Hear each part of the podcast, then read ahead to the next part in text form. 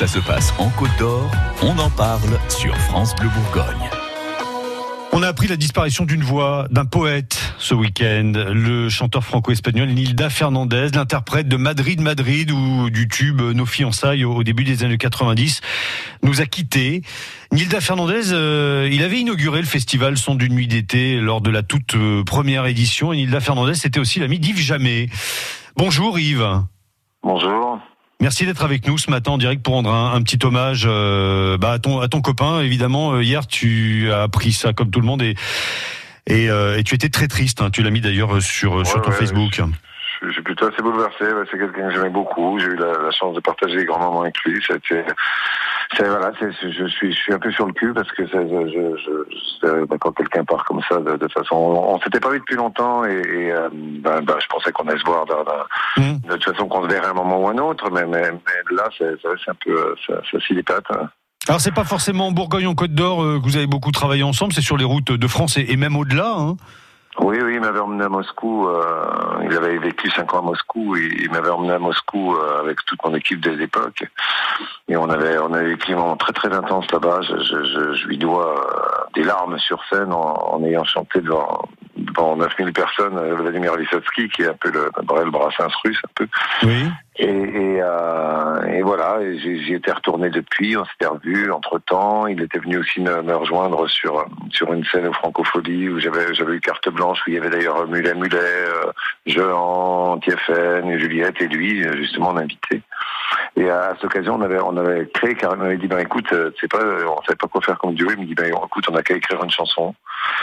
Et il avait, euh, il avait fait une musique, il m'a dit si je peux poser des mots dessus, et euh, c'est ce que j'avais fait. On avait chanté cette chanson qu'on a chanté qu'une fois du coup. Mais... Au Franco, là, comme ça, juste, c'était du, juste un coup. Juste pour, juste pour la, la, la, cette occasion-là. Mmh. Ouais, je, je, suis très, je, suis très apprécié parce que c'est, voilà, quelqu'un pour qui j'ai beaucoup d'admiration. D'abord, j'avais été le voir avant d'être chanteur. Moi, j'avais été le voir quand il était passé à Beaune avec sa roulotte. Oui. Et voilà. Et puis après, quand on rencontre euh, le chanteur qu'on a qu'on a été voir avant et que qu'on partage du moment avec lui, c'est toujours assez intense. Donc euh, voilà, je suis, je suis, un peu, je suis un peu vraiment, je suis, un peu un peu scié. Alors c'est un garçon qui avait connu euh, la gloire euh, fin des années 80, début des années 90, qui était plutôt discret dans dans les médias par la suite. Hein.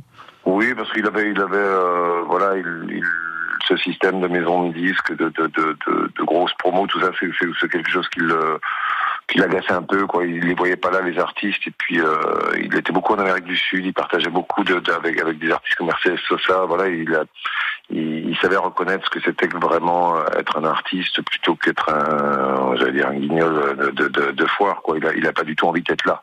Hmm. Il, a eu, il a eu un succès qui, qui a été démesuré à un moment. Mm. Il a, euh, il est, très vite, il a, il, s'est écarté euh, sans d'ailleurs faire faire de, de, de, bruit, de scandale ou quoi que ce soit. Il s'est écarté de ça parce que ça lui ressemblait pas. Mm. Il avait envie de voyager, d'en faire des rencontres, d'être d'être plus là-dedans que dans la représentation de la représentation. Et c'était tout à son honneur. il avait écrit un beau bouquin d'ailleurs, je crois qu'il s'appelait Ma route, je que, que j'ai à la maison. Mm. Oui, c'est Ma route, je crois, qui, qui, qui, était assez intéressant sur sur sur justement toute sa vie, sa, sa façon dont, dont il voyait le métier, sa philosophie aussi parce qu'il c'était quelqu'un de très très cultivé, euh, Voilà, je, je, je, reste, euh, voilà, je suis assez, euh, ouais. ému de ça. Ça s'entend ce matin. Merci, euh, merci pour euh, ces mots, merci pour euh, ton émotion ce matin sur sur France Bleu Bourgogne. Yves, on, on, reste en contact évidemment puisque la tournée se poursuit jusqu'en 2020. Hein, on en plus tard. Y a, voilà, on en reparlera plus tard, mais on attend avec impatience le, le Zénith à Dijon au mois de novembre. Et ce matin, un petit hommage à Nilda Fernandez avec avec les quelques notes de son tube Nos fiançailles. À bientôt, Yves.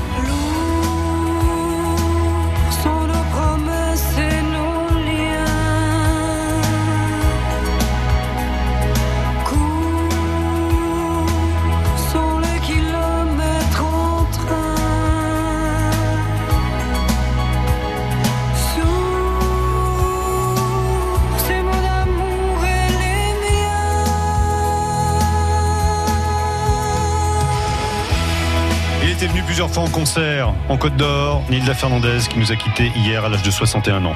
France Bleu Bourgogne.